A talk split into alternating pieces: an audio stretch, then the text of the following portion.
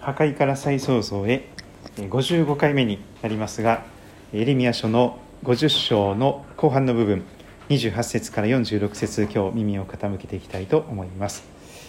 いつものように起承転結で4つの部分に分けましたが、えお手元にこの資料がありますでしょうか、え木の部分は28節29節を選びました。もう一度聖書をお持ちの方はご覧ください。バビロンの地から逃れてきた者の声がする。シオンで私たちの神主の復讐のことその神殿の復讐のことを告げ知らせている。バビロンから命からがらシオンにイスラエルに逃れてきた者が叫んでいます。主の復讐のことその神殿の復讐のことを告げ知らせていると語ります。29節。バビロンに対してイテを呼び集めよ。弓を射る者たちが呼び集められます。すべて弓を引く者。これを囲んで陣を敷き一人も逃すな。一網打尽にその行いに応じてこれに報いこれがした通りにこれにせよ。主に向かいイスラエルの聖なる方に向かって高ぶったからだと語ります。木の部分で覚えることはこの29節の一番最後に書かれていますが主に向かいイスラエルの聖なる方に向かって高ぶった。そのようなバビロンの姿がこの主の復讐を身に受ける理由となったということです。主の復讐としてバビロンが裁かれた理由は何でしょうか。バビロンが主に向かいイスラエルの聖なる方に向かって高ぶったからであります。そのことの中で30節から木の部分を超えまして章の部分に入っていきます。30節から34節。それゆえその日その若い男たちは町の広場に倒れその戦士たちも皆黙らされる。一番強い屈強な若者たち戦士たちもみんな倒れて黙らされていきます。主の言葉高ぶる者よ見よ私はお前を敵とする。高ぶったからだ高ぶる者よとこの高ぶるという言葉が繰り返し使われます。高ぶる者よ見よ私はお前を敵とする。神様に対して高ぶる者は神に対して敵対をする。神様が敵となられます。私はお前を敵とすると神様はおっしゃいます。万軍の神主の言葉。お前の日私がお前を罰する時が来たからだ。32節でも高ぶるという言葉が使われます。そこで高ぶる者はつまずき倒れこれを起こす者もいない。私はその町々に火をつける。火はその周りのものすべてを焼き尽くす。万軍の主はこう言われます。イスラエルの子らとユダの子らは共に虐げられている。彼らを捕らえていった者は皆彼らを固く掴んで解放することを拒んでいる。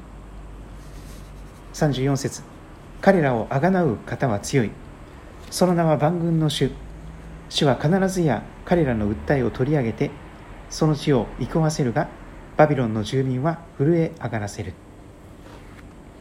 章の部分では特にこの34節を覚えていきたいと思います。イスラエルの人たち補修として連れて行かれた人たちをあがなう方は強いと記されています。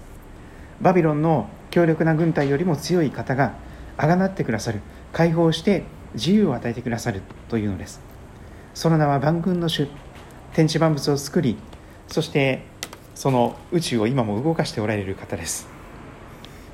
なんとか彗星というほうき星がですね今見れたりするような時ですけれども神様はほうき星ももちろん動かしておられますし太陽や月星銀河系を全て動かしておられるその名は万軍の主。その方は本当に力強い方です。主は必ずや彼らの訴えを取り上げてその地を憩わせるがバビロンの住民は震え上がらせる。ついに神様が立ち上がってイスラエルをあがなってくださる。イスラエルをバビロンから異国の地から解放して再び本当にこの地上のふるさとへと帰らせてくださる。その時がやってくる。その、えー、喜びの知らせです。35節から40節まで天の部分を見てまいりますと剣がさまざまなところに下っていくということが書かれています。また日照りが38節。日照りがその水の上に下りそれは枯れるとも言われます。そこは刻んだ像の地で偶像に狂っているからとそんな理由も記されていきます。39節あたりを見ますともはや永久に人は住まず世々にわたって住むものはない。40節。神がソドムとゴモラと近隣の町々を滅ぼしたように主の言葉そこには人が住まずそこには人の子が宿らない。人が住むことのない廃墟となっていくそのようなバビロンの姿が予言されています。そして結論の部分41節から最後の46節ですが一つの民が北から来ると言われます。ペルシャのバビロンよりももっと強力な軍隊であります。大きな国と多くの多くの王が地の果てという果てから奮い立つ。彼らは弓と投げ槍を固く握り残忍で憐れむことがない。その声は海のように轟く。バビロンが娘と呼ばれています。娘バビロンよ彼らは馬に乗り一つとなって戦列を整えお前を責める。バビロンの王は彼らの噂を聞いて気力を失い苦しみが彼を捉える。散布のような臨月を迎えてそして出産をしているその散布のような激痛が訪れると言われています。さらに44節では一瞬にして彼らをそこから追い出すということも言われています。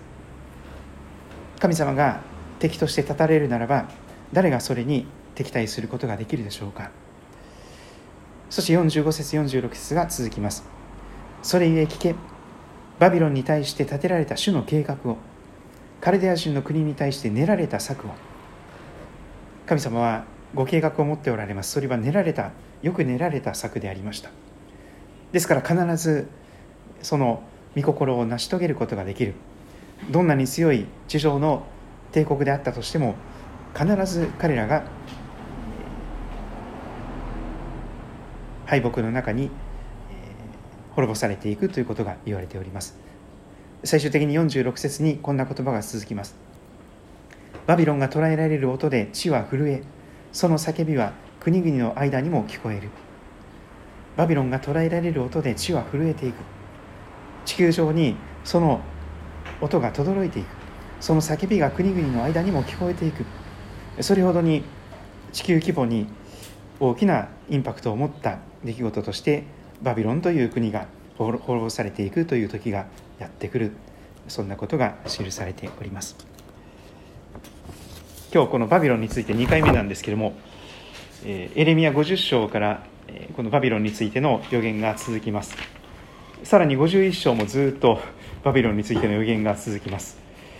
それだけですねあのバビロンという国が聖書的に一番このイスラエルに敵対するまたこの世の映画を極めていく神なしでのし上がろうとしていく。自分たちが神のように高みを目指していく。その人間の罪深い国がこのバビロンという国のえとして描かれております。あのバベルの塔というのがありますけどあれがバビロンですよね。あるいはバビロンの塔なんですけどもバベルの塔をですね建てていく。それはまさに神なしで自分たちが神のように高みを目指して自分たちが神様に邪魔されずに自分たちの好き勝手な王国を都市を築いていこうとする。それは黙示録の中にも最後に出てきますがこの地上の神に敵対する都市国家それがバビロンと言われていきます。非常に悪魔的な形で人の命でさえも売り買いし今で言うならば臓器売買とかですねその人身売買それが商品として人が売られていくそういうことが平気でなされていくのがこのバビロンと言われるこの神に敵対する人間の国の姿ですが黙示録の中にもやがてバビロンは、え、滅ぼされていく。そしてそのバビロンの利益を、え、その甘い汁を吸っていた人たちがみんな嘆き悲しんでいく。